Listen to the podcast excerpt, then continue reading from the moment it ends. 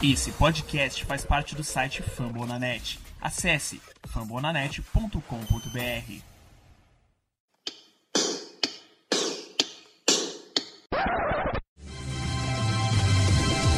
Posso pressentir o perigo e o caos.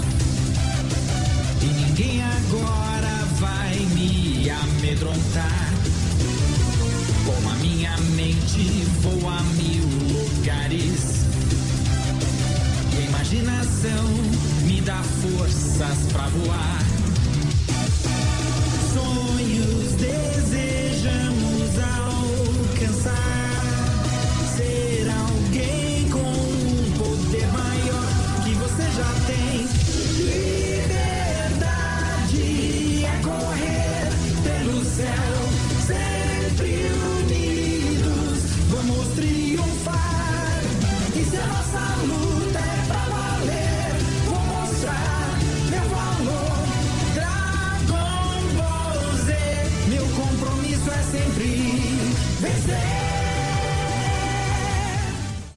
bem, pessoal. Estamos começando mais um Black Yellow Brasil Podcast, esse episódio número 54 do seu podcast falando do Pittsburgh Steelers no fambonanet.com.br. Eu sou o Danilo, serei seu host mais uma vez nessa, em mais uma rodada. E para fazer o programa comigo hoje, tenho a presença de Matheus Fernandes Opa, vamos aí, 3 e 1, firme e forte. e de Ricardo Rezende, nosso GM. Fala, Ricardo. Um prazer estar de volta aqui ao programa. Um pouco limitado com o Reserve. Depois de um acidente no trabalho na semana passada, eu caí da escada e lasquei o tornozelo, lasquei o pé. Mas estamos aqui, firme e forte, fazer o programa com vocês. Vamos lá, então, vocês obviamente imaginam que o nosso objetivo no programa de hoje é falar do nosso último jogo. Não é apenas um jogo, é ganhar do Baltimore Ravens. Já dizia Galvão Bueno em toda a sua sabedoria, ganhar é bom, mas ganhar do Ravens é melhor ainda. Voltamos a ver Le'Veon Bell como o famoso workhorse, o cara que tá carregando mesmo todo o time nas costas. E ele não só fez isso, como ele correspondeu, deu números em campo, deu resultado. E vocês falassem um pouquinho disso aí. Era necessário, né? Já estava na hora. Ao longo da semana passada, o De Castro e o Vince McDonald te dado uma pista de que o gameplay dessa semana, jogo contra o Ravens, seria muito mais simples do que nas semanas anteriores. E a simplicidade se deu botar a bola na mão do Le'Veon Bell. Vai botar até que ele é, conseguir engrenar o jogo e ele conseguiu, deu total ritmo à partida que é o que a gente espera é, do melhor running back da liga. O Steelers chegou em Baltimore com um dos piores jogos terrestres da liga, tendo um running back mais bem pago. E isso devia estar em. Deixa nem o Bell dormir,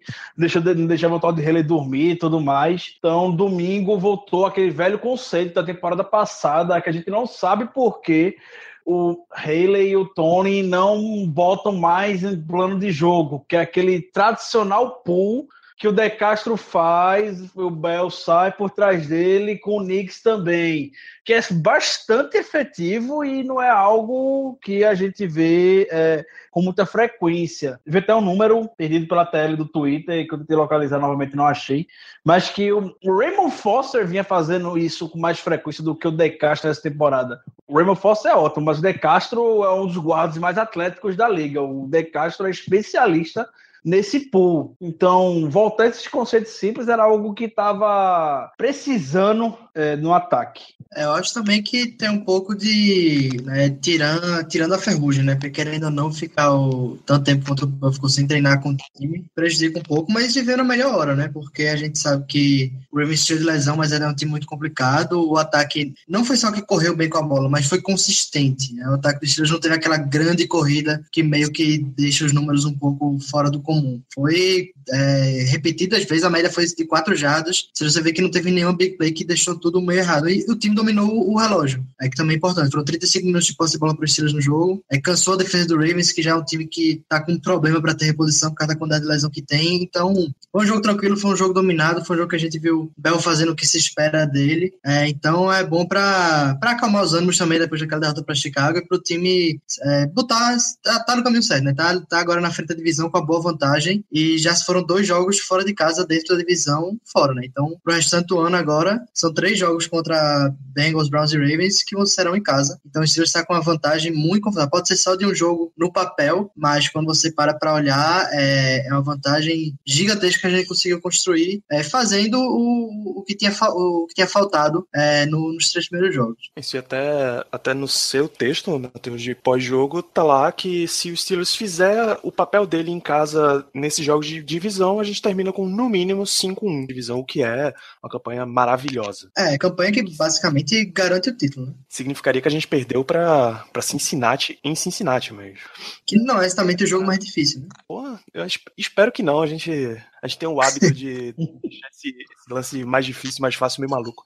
É, só para mencionar, o Levin Bell teve 35 carregadas para 144 jardas, dois touchdowns e mais quatro recepções para 42 jardas, sendo delas de 18, em seis passes. Então, realmente, o, o ponto focal do time foi, foi o Le'Veon Bell. 39, 39 toques na bola, até certo ponto um pouco de exagero, mas foi um jogo que precisou disso mesmo. Hum, mais um jogo para mais de 150 jardas de scrimmage pro Bell, é o 12 dele com a camisa do Steelers e já é o líder na história empatado com o Franco Harris, que também tem 12 jogos para mais de 150 jardas de scrimmage. Então o Bell é espetacular, é bom tê-lo de volta com essas performances e é exatamente assim que a gente vai ter que jogar fora de casa a gente sabe toda a dificuldade que Big Ben vem enfrentando nos últimos anos, longe do Heinz Field. Então, ter ele como um game manager de luxo, podemos dizer, que pode mudar o jogo a qualquer momento e ter um running back do calibre de Le'Veon Bell para resolver a partida, deixa a gente muito, mas muito confortável é, nessas partidas. Vamos lá. Um, um, outro aspecto que a gente viu, a gente limitou Baltimore a meros nove pontos. Um dos, um dos fatores que a gente pode apontar para isso é que pela primeira vez na temporada a gente teve aquele front seven titular que a gente estava esperando completo. É uma DL com Cam Hayward, Javon Hargrave e Stephen Tuitt, a linha de linebackers com Dupree, Vince Williams, Ryan Shazier e o TJ Watt. O quão maravilhoso é poder ver esses caras todos juntos ao mesmo tempo. Né? Ah, é espetacular porque é um, é um grupo super atlético, é um grupo jovem. Você teve o Ken, o Ken Hayward foi gigantesco no último jogo. E a gente tem que ir com um pouquinho de calma também, né? Porque foi. É, o TJ Watt tava rodando lesão, é, o Tuitt também talvez não esteja 100% ainda e foi contra o Ravens, né? A gente sabe que é, a história de Joe Flacco ser elite acabou há muito tempo, mas é bom ver todo mundo junto, jogando saudável, jogando como unidade. Você vê a velocidade dos Steelers é, no campo é diferente com, com esse front seven. É, e isso junto, a, você adiciona também alguns, algumas aparições é, mais surpreendentes, como a de Mike Hinton na secundária, é, e você tem uma defesa que, beleza, novamente vou, vou reforçar. Temos que é, botar um, um grãozinho de, de sal aí né, nesse comentário, mas dá esperança, dá esperança, porque você olha para toda a NFL e achar defesas boas é complicado e achar times dominantes é complicado. Então, quando você tem um time que consegue ser tão equilibrado quanto o Steelers foi é, num ambiente difícil, que é o Ravens fora de casa, é, esse ano especial parece que é, é muito, muito bom isso. Muito bom ver que se um lado da bola não decide, talvez o outro decida, que é algo que falta na NFL como um todo. Então, vamos ver que esperamos que continue assim, né? Porque semana que vem é um teste também não difícil que a defesa deve dominar mais uma vez. Hayward e Tweet jogaram como homens que valem 120 milhões de dólares. Foram dominantes na linha de scrimmage de Baltimore. Não, deram a menor chance. É uma linha já que está desfocada, talvez o melhor jogador de, do Ravens, que é o Marshall Yanda. E o Hayward se aproveitou muito, mas muito da ausência dele. Então terminou o jogo com dois sacks, teve aquele fumble forçado junto com o Chase sem contar os tackles for loss que o time teve. Enfim, não deu a menor oportunidade para o ataque de Baltimore se estabelecer. Salve só aquela corrida, aquela big play que teve do Alex Collins, de, um, Ravens não fez mais nada no ataque, basicamente. E como o Matheus falou, é um grupo é um grupo extremamente atlético. Mike Tomlin já vem de alguns anos com essa mentalidade de escolher jogadores estilo Chase, estilo CJ Watt, estilo Drew estilo Burns, estilo Sean Davis, que são jogadores atléticos, têm habilidades que podemos dizer que não são ensinadas, entre aspas. Um exemplo, você não ensina um, running, um linebacker correr como o Ryan Chazier corre pelo campo. O Ryan Chazier é uma besta quando tá dentro de campo. Como ele acerta o gap, pega o running back atrás da linha de scrimmage, se ele não derruba no primeiro contato, chega alguém logo atrás, vai lá e derruba ele. O TJ Watt, que não para em nenhum momento aquele motor dele. Na corrida do Alex Collins, o TJ Watt voltou correndo do lado da linha de scrimmage para poder ajudar a derrubar ele, porque senão seria um touchdown é, do Ravens. Então, são esse tipo de habilidades que Mike Tomlin identifica, que não são ensinadas e já é pedigree, podemos dizer, DNA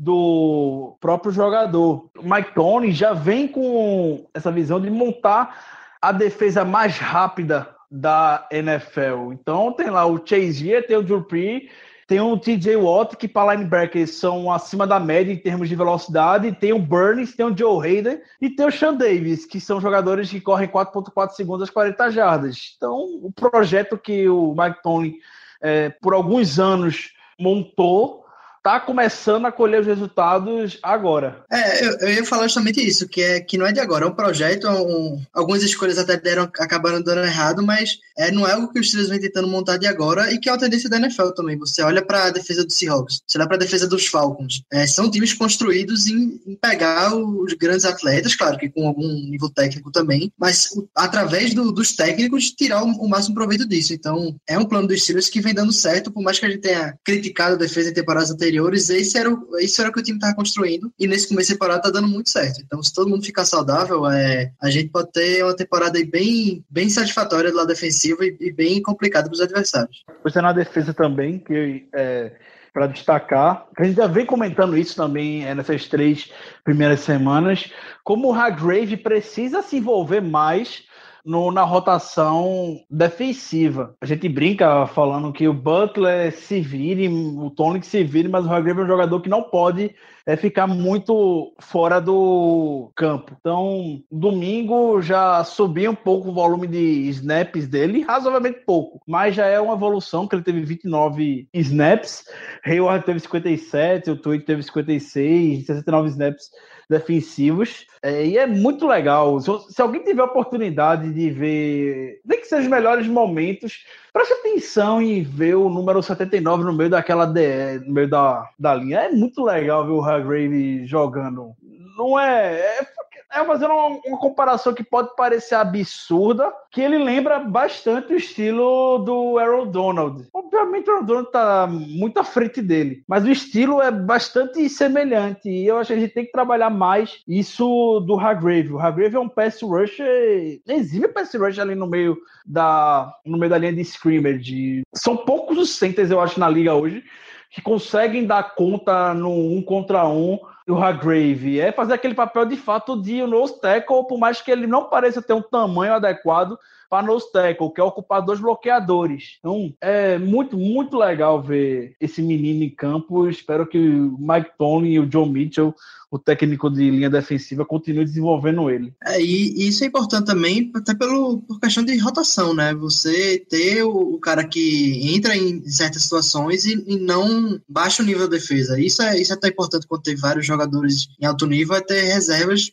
na, na teoria que conseguem também entrar e impactar o jogo, né? E os Steelers têm um pouco disso ainda. A gente tem, para falar do Chiquilo, que já conseguiu alguns sets essa temporada, para falar do James Harrison, que nem apareceu ainda e talvez estejam guardando ele pro final do ano, mas que é um jogador que, mesmo sendo um vovô, tem tem potencial para causar algum tipo de impacto. Então, ter uma defesa com um nível bom de profundidade também é algo que a gente espera que consiga manter é, para o resto do ano.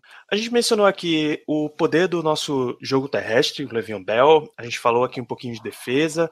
Mas aí tem, tem uma leve preocupação. Big Ben nesse jogo teve 18 30. Ok, que em Baltimore ele é, é sempre complicado de jogar para ele. Fora de casa já tá sendo pior. Mas o, o ponto principal do ataque aéreo que a gente vai mencionar hoje não é o Ben Roethlisberger. Em, um, em uma jogada específica, tinha o Antônio Brown absurdamente livre. Sério. Era receber e partir pro abraço. E ele nem olhou, ele não passou pro Antônio Brown. Que na sideline ficou revoltado, virou Gatorade. O que que deu de reflexo dessa história até aqui durante a semana? Até hoje, é, às meio-dia, horário de Brasília, eu pensei que essa história tava já no lixo, ninguém ia nem citar mais. Mas aí o Big Ben, no seu programa de rádio, hoje comentou que não gostou do que o Brown fez, que foi é uma distração desnecessária para o time e não é um bom exemplo para é, os mais jovens. A gente tinha comentado, tinha comentado no Twitter quando isso aconteceu que isso é normal, o Brown é o cara apaixonado pelo jogo e só estava frustrado e eu imaginei que o Steelers também iria lidar com a situação desse jeito. Mas aí vem o Big Ben, depois veio o Tony na hora seguinte, na coletiva dele, fala que na hora não viu esse lance do Brown, viu só após o jogo e critica o Brown também, falando que ele não vai perder tempo para conversar com o Tony Brown sobre isso que Antônio Brown já tem. É, não é a primeira vez que isso acontece com o recebedor e que ele tem que ser profissional. Ponto final. É, não acho também que isso vai se estender muito que o dia de hoje. Mas a mídia é aquele negócio, do jeito que as coisas estão atualmente. Quer qualquer coisa para começar a vender jornal, a dar notícia. Então já tem gente falando que o Big Ben tá se esforçando, tá se matando pelo time porque ele quer se aposentar e chega o Brown e faz isso na beira do campo só para irritar o Big Ben, aí o Big Ben tá puto, o Big Ben vai se aposentar na meia temporada e começa toda essa ladainha de sempre. O Ryan Clark acho que foi o mais perfeito, fez o comentário mais perfeito sobre isso. É, assim como grande maioria dos principais recebedores da NFL, ele é egoísta. Então, ele vai querer a bola em todos os snaps, ele quer ser o principal, ele vai querer a bola e etc. É o jeito do Brown também. É, eu acho que muito a mensagem também que o Tony falou para ele deu uma alfinetada obviamente, também era para alfinetar e encerrar o assunto. Não sei se o Matheus tem a mesma impressão que eu tive. Isso é uma não história. Acho que quem quiser achar que tem alguma coisa aí tá, tá querendo inventar, porque. É, e não, eu não, nem achei como o caso de, de ser um, um receiver meio diva, ser egoísta, não sei o quê, porque muitas vezes você tinha, sei lá, quando tinha o, o Terrell jogando, ele queria a bola mesmo estando marcado. O Terrell não estava marcado, ele estava livre e estava certo em reclamar. Se exaltou um pouco, se exaltou, mas uh, eu pessoalmente prefiro um jogador que quer ganhar tanto que fica puto quando perde oportunidade, do que o cara que não tá nem aí. É, eu acho que não, não, é nada demais, Big Ben é bocudo, ele sempre foi também. É, e o Mike Tomlin acho que até falou o mais certo. Ele, ele, já fez antes e ele é, não é a primeira vez, mas ele é profissional e vai treinar do mesmo jeito, vai jogar do mesmo jeito e a oportunidade vai chegar. É, simples, foi de jogo, acontece. Enfim, não acho que seja um exemplo, não acho que seja nenhum barulho. Eu acho que os Steelers têm que enfim, acabou, vamos, vamos pensar em Jacksonville. E pronto, não tem que ficar fazendo que nem o Giants está fazendo, por exemplo, de ficar querendo explodir a história ou, ter que com o dono, ter que conversar com o recebedor. Não, ele deixa o cara jogar, é o melhor jogador do time e, enfim, segue a vida. Tem hora que eu acho que é, todo mundo leva muito a sério o que Big Ben fala nesse programa de rádio dele. Então foi quando o Big Ben falou que estava pensando em se aposentar, pronto. A NFL já começou toda a se movimentar, a mídia toda começou a se movimentar. Então, qualquer declaração mínima que o Big Ben dá nesse programa de rádio que ele tem semanalmente já dá um pano para manga gigantesco. Então, até meia-noite de hoje isso vai ficar ainda por aqui. Depois é, isso vai ser esquecido todas as partes. Não existe nada de nenhum problema entre Big Ben e Antônio Brown pra gente se preocupar. Siga lá, pelota. Vamos lá então, vamos começar a mirar o próximo jogo, Steelers e Jaguars, e a gente tem um fato inédito que não saímos com ninguém machucado de Baltimore, Ricardo, é isso mesmo? Confirma.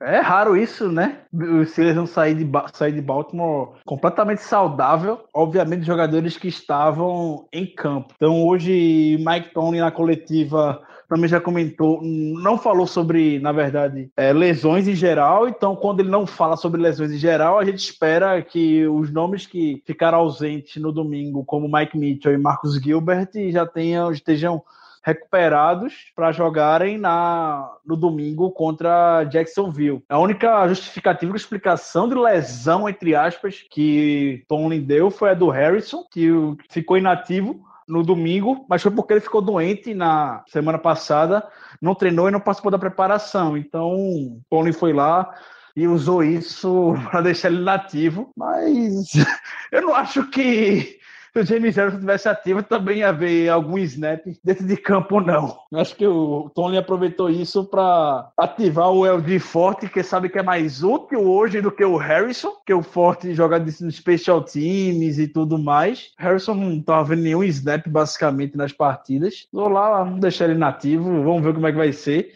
Dupree e Watt jogaram basicamente todos os snaps e acredito que vai seguir assim agora. E não me surpreenderia se o Harrison ficasse novamente inativo no domingo. Próximo jogo dos Steelers. Pittsburgh Steelers recebe o Jacksonville Jaguars. Domingo, às duas da tarde, transmissão da ESPN, então você pode deixar a vovó de folga essa semana. Tradicional, a tradicional rodada de considerações finais, matchup para partida e palpite de placar. Começando com você, Neto. É, acho que é outro jogo que os Steelers têm a obrigação de ganhar. Acho que é uma equipe, até certos pontos, bem parecida com Baltimore, é, talvez com um pouco mais de talento no ataque e saúde, que é uma coisa importante. É, e é um time também muito jovem, mas é, a defesa do Jaguars, que impressionou em certos momentos da temporada, muito fraco contra o jogo terrestre. Cedeu 256 jardas contra o Jets, que era um time que tinha a obrigação de correr. O único jeito que o Jets ia ter qualquer chance de ganhar aquele jogo, e foi justamente o que aconteceu. Então eu acho que é, o duelo da linha ofensiva dos Steelers com a linha defensiva do Jaguars, principalmente no jogo corrido, é, é importante, porque se Le'Veon Bell né, for liber, libertado, até mais que foi em Baltimore, se conseguiu algumas big plays pelo chão, já era. E abre, abre play action, abre um monte de coisa para dar Steelers no jogo aéreo é, conseguir. Você tira é, a, digamos assim, a, a gana do, do jogadores de linha ofensiva para ir para cima do Big Ben em situações de passe, porque eles vão estar preocupados com a corrida também. E a linha defensiva muito forte, se é fraca com o jogo terrestre, é muito boa, é, correndo atrás do quarterback adversário. Se não me engano, o Jaguars já tem 16 sacks esse ano. Então, conseguindo correr com a bola, acabou o jogo. Ah, é, é, é, simples assim. Eu não, não, vou nem mencionar o ataque do Jaguars, porque, sinceramente, se, se a gente levar um baile de Blake Bortles, aí tem que repensar toda a vida. Mas é, é isso. A única, a única esperança que o Jaguars tem de ganhar da gente é ter um jogo espetacular da defesa, só que como eles são tão fracos assim com o jogo terrestre, eu acho muito difícil. Assim, principalmente jogando em casa, tem obrigação de ganhar e ganhar assim como foi contra Baltimore, é, com tranquilidade. O, o Jaguars cedeu incríveis. Tem uma média, na verdade, de jardas cedidas por corrida de 5,7. Isso é muita coisa. O segundo pior, incrivelmente, é o Seattle, que cede 5 jardas por corrida. Na verdade, New England, perdão, que cede 5,1 jardas é, por corrida. Então, é entregar a bola para Bell, torcer para que Todd Haley não invente, que a gente sabe como ele gosta, o histórico dele de inventar nesse tipo de situação. Vai enfrentar o time que tem o pior jogo terrestre, mas em compensação, o Jaguars tem a melhor defesa contra o jogo aéreo. E não me inventar de ficar botando Big Ben, shotgun o tempo todo também. A gente sabe pelo a, que Todd Haley faz isso. Eu tenho certeza que a primeira jogada do jogo vai ser um play action, uma bomba para Martavis Bryant. não vai ser diferente, não. Muito provavelmente. Também não duvidaria. Matheus, deu palpite de placar pro jogo. Ah, meu palpite é acho que 31 a 10 para os Steelers em casa ficar, ficar de bom tamanho. Tudo bem, então. Ricardo, o que, que, que vocês nos traz de matchup para essa partida? Considerações finais e placar, por si. Hoje, como já é tradição, Mike Tomlin deu aquela bela entrevista coletiva dele e tra tratando o Jaguars como o melhor time da NFL. Então falou que a defesa do Jaguars é impressionante, falou que Blake Bortles vem fazendo um trabalho espetacular, como já é clichê de Mike Tomlin contra quando pega times mais, em teoria, com a capacidade técnica mais limitada. Então, é, elogiou muito, foi elogiar também muito o Fournette, o jogo corrido do Jaguars e tudo mais. Então, é tirar logo.